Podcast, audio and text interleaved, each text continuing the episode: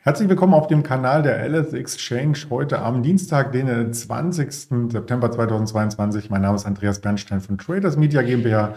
Wir haben wieder spannende Themen für Sie vorbereitet.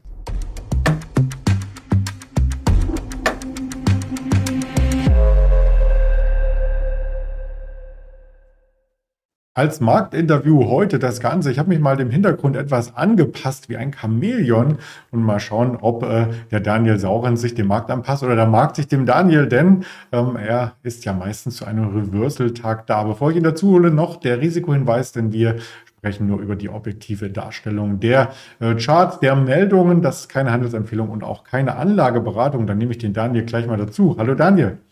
Guten Tag. Ja, der DAX, der nimmt ja richtig Fahrt auf am Morgen. Wir haben ihn aktuell, so schnell kann ich die Präsentation gar nicht updaten, schon über der 12.900 Punkte Marke, und das trotz dieser negativen News, die wir vorbörslich gesehen haben. Die Erzeugerpreise, die explodieren ja förmlich. Genau, die Erzeugerpreise sind leicht gestiegen äh, um 45 Prozent äh, gegenüber äh, zwölf Monate zuvor, aber das lässt den DAX kalt, ähm, um im Bild zu bleiben, möglicherweise deshalb, weil die Gaspreise weiter fallen. Ähm, es gab ja auch ein paar Aussagen von Habeck gestern, dass es äh, so aussähe, als käme man ganz gut durch den äh, Winter. Ich glaube, das Wording war so ein bisschen, äh, es muss ein paar, müssen ein paar Sachen zusammenpassen. Also der Winter sollte auch nicht allzu hart ausfallen, aber da gibt es Besserungsperspektive. Naja, und vielleicht sind wir mal wieder an einem Punkt angelangt nach fast 1000 Punkten Rücksetzer, die wir wieder hatten in der vergangenen Woche, dass einfach kaum noch jemand da ist zum Verkaufen. Und das reicht ja dann schon, um den Markt mal wieder 300 Punkte zu ziehen. Genau das ist passiert. Und eigentlich bin ich ja hier für Reversal Tuesday, aber das Reversal begann ja im Grunde genommen gestern Nachmittag. Ähm, und vielleicht ist es am Dienstag dann auch schneller beendet, als man denkt. Denn alles guckt ja auch Mittwochabend. Ähm, der Dienstag ist diese Woche nur der müde Vorgalopp auf einen äh, sehr spannenden Mittwoch. Ja, du sprichst die Notenbankkonferenz an. Die US-Fed es dürfte auch schon 0,75 eingepreist sein, wenn man sich die Märkte so anschaut. Es wurde ja lang genug ähm, im Vorfeld darüber diskutiert und gesprochen. Gestern kam noch was hinzu, was die US-Märkte sogar auf einem Tageshoch hat schließen lassen zum Wochenstart. Joe Biden hat offiziell gesagt, die Pandemie ist durch und ja, das ist natürlich nicht gut für die Impfstoffhersteller, oder? Genau. Ähm, Corona ist in den USA nur noch offiziell vorbei, inoffiziell schon seit sehr langer Zeit. Die Amerikaner hat das ja viel, viel weniger beschäftigt als äh, die Deutschen. Hier ist es medial ja immer noch ein Thema, so ziemlich als einzigen Land äh, weltweit wenn man mal von China absieht. Aber in den USA eben gab es die offizielle Beendigung gestern und das fand Moderna alles andere als lustig, jedenfalls auf der Aktienseite. Äh, da ging es kräftig in den Keller und im Windschatten dessen natürlich auch die BioNTech, äh, bei der man sich jetzt eben die ja, die bittere Frage stellen muss. Äh, sie verdienen mit den Impfstoffen äh, bezüglich Corona natürlich noch Geld, aber was kommt danach? Also die Cash-Position ist groß, das ist klar, da wurde eine Menge Geld ins Unternehmen geschaufelt, aber jetzt geht es eben darum, dann in den Jahren 2025, 26, 27 ähm, Erträge einzufahren. Äh, das ist simpel die Frage, denn äh, was bringt ein Unternehmen äh, mit einer hohen Cash-Position, aber kaum Ideen ähm, oder Umsatzbringern? Und genau das ist im Moment gepreist. Also die notieren nicht weit ab von Cash und äh, daher ist auch diese Kursreaktion nicht allzu verwunderlich. Ja, da sind die größeren Unternehmen wie eine Pfizer, Johnson Johnson viel, viel breiter aufgestellt und können das vielleicht dann ähm, wegfangen. Insgesamt die Stimmung, da brauchen wir gar nicht so viel drüber diskutieren, die bleibt bei dem Angstpegel. Also es schwingt ähm, bei jeden Meldung auch mit. Es könnte jetzt schnell nochmal nach unten gehen. Der September ist ja auch der schwächste Börsenmonat. Ähm, der DAX im September mittlerweile nur ein bisschen im Minus. Ähm, vielleicht kommen ja auch diese neuen Themen, diese Zukunftsthemen ähm, nach vorne. Wir haben gestern ganz ausführlich über das Porsche IPO gesprochen, was man ab heute zeichnen kann. Und jetzt kommt Six äh, daher auf den Fahrtwind sozusagen aufspringen und sagt, sagt, ja, wir sind auch noch da und wir machen in Richtung Elektro ganz viel. Ganz viel heißt aber nur, wie ich gelesen hatte, 15 Prozent der Flotte bis Ende nächsten Jahres. Genau, die wollen die Flotte ein bisschen durchrollen. Das äh, ist auch ganz normal und äh, das ist eigentlich gar nicht die große News. Die spannendere News ist bei der Sixt, äh, dass die beiden Aktiengattungen sehr weit auseinander notieren und dass die Prognose jüngst erhöht wurde, aber BNP dann voll reingekrätscht ist und man gesagt hat, ähm, Moment, das sieht alles viel zu gut aus, wir stufen die äh, Sixt mal massiv runter. Und dann haben ein paar Marktteilnehmer begonnen, mal zu überlegen, ähm, und kamen zum Schluss, naja, wenn die Verbraucher immer weniger Geld haben, weil die Preise steigen und die Inflation oben bleibt, dann sitzt das Geld für den Mietwagen ganz bestimmt nicht mehr so locker. Und das dürfte Sixt unter Druck bringen. Insofern sieht man trotz eigentlich guter Lage einen völlig intakten Abwärtstrend. Und es, man darf gespannt sein, ob das eine Berechtigung hat, denn Sixt hat in der Vergangenheit schon häufiger positiv überrascht und es kam dann nicht so schlimm wie gedacht. Aber im Moment auf jeden Fall sehr viel negativ auf die Sixt-Aktie gepreist. Wo Sie vorne mit dabei sind, das ist beim Marketing. Also die haben schon markante Sprüche immer in der Werbung. Ganz genau, das äh, können Sie ja schon seit äh, sehr vielen Jahren und äh, da sind Sie auch immer sehr fix. Und ja. äh, Sie haben ja auch eine enge Beziehung von, zu Jung van Matt in Hamburg. Genau. So kommt es eine zum anderen. Ja, man muss aber nicht nur enge Beziehungen zu Hamburgern haben, sondern vielleicht auch zur anderen Werbewirtschaft. Das bringt uns zu Netflix. Da gibt es nämlich eine neue Abo-Form, ein sogenanntes Werbeabo. Und da ja viele Zuschauer sagen, ach, die zwei, drei Minuten Werbung, die gebe ich mir und dafür habe ich einen geringeren Preis, ähm, könnte das auf offene Ohren kommen.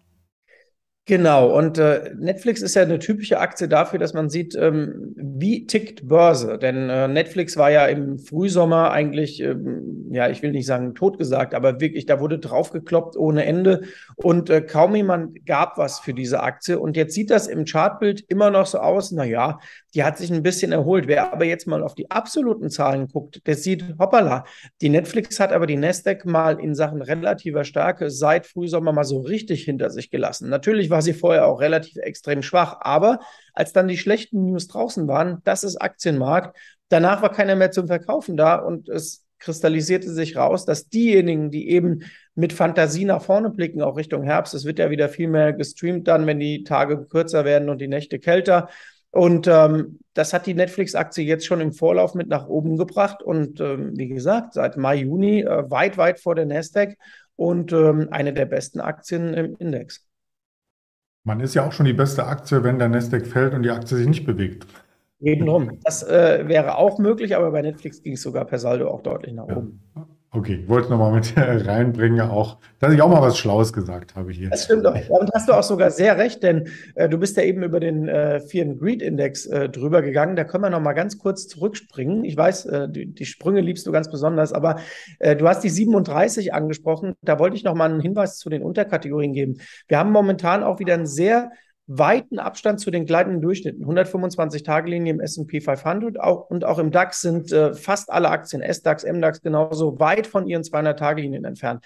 Und da bin ich wieder bei dir, das war ein sehr gutes Stichwort. Man kann das ja auf zwei verschiedene Arten abbauen. Entweder es läuft man eine ganze Zeit seitwärts beim Basiswert, also beim Index oder bei der Aktie, dann nähert man sich natürlich dem gleitenden Durchschnitt an. Oder es gibt eine Aufholjagd in der Aktie oder im Index und dann geht es auch wieder Richtung gleitender Durchschnitt. Also äh, darauf muss man auch sehr achten und das ist gerade auch ziemlich auffällig in Indizes und bei Einzeltiteln.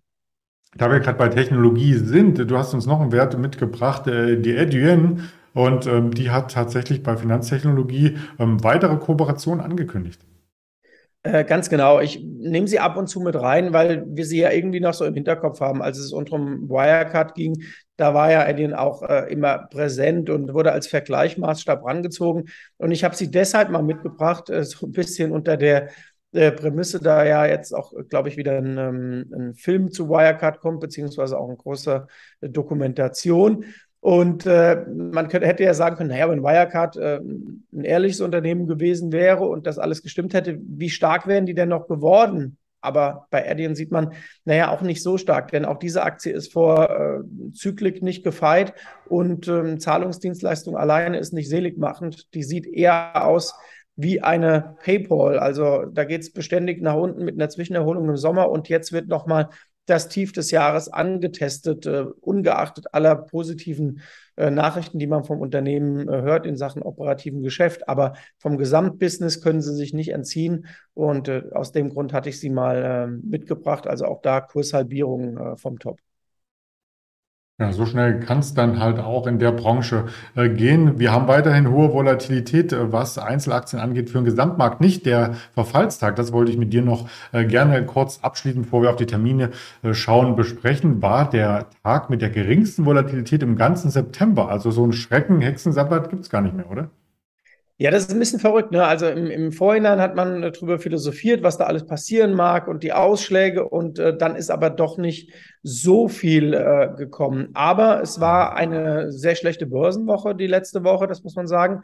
Und äh, statistisch ist es so, ähm, jetzt steht ja die Notenbanksitzung am Mittwoch an und in der Mehrzahl der Fälle bei den letzten Notenbanksitzungen ging es in den Tagen danach erstmal rauf. Und äh, ich bin wirklich sehr gespannt auf Mittwochabend, weil wir Quiet Period bei der Notenbank hatten. Und ihr werdet es morgen früh ja bestimmt auch nochmal äh, thematisieren, den Ausblick. Aber die Notenbank durfte nichts sagen. Die haben Ergebnisse gesehen wie die von FedEx. Die, die sehen, dass es in der Konjunktur durchaus unter der Oberfläche rumpelt. Die sehen auch, wie echt der Arbeitsmarkt ist, Stichwort Zweitjobs.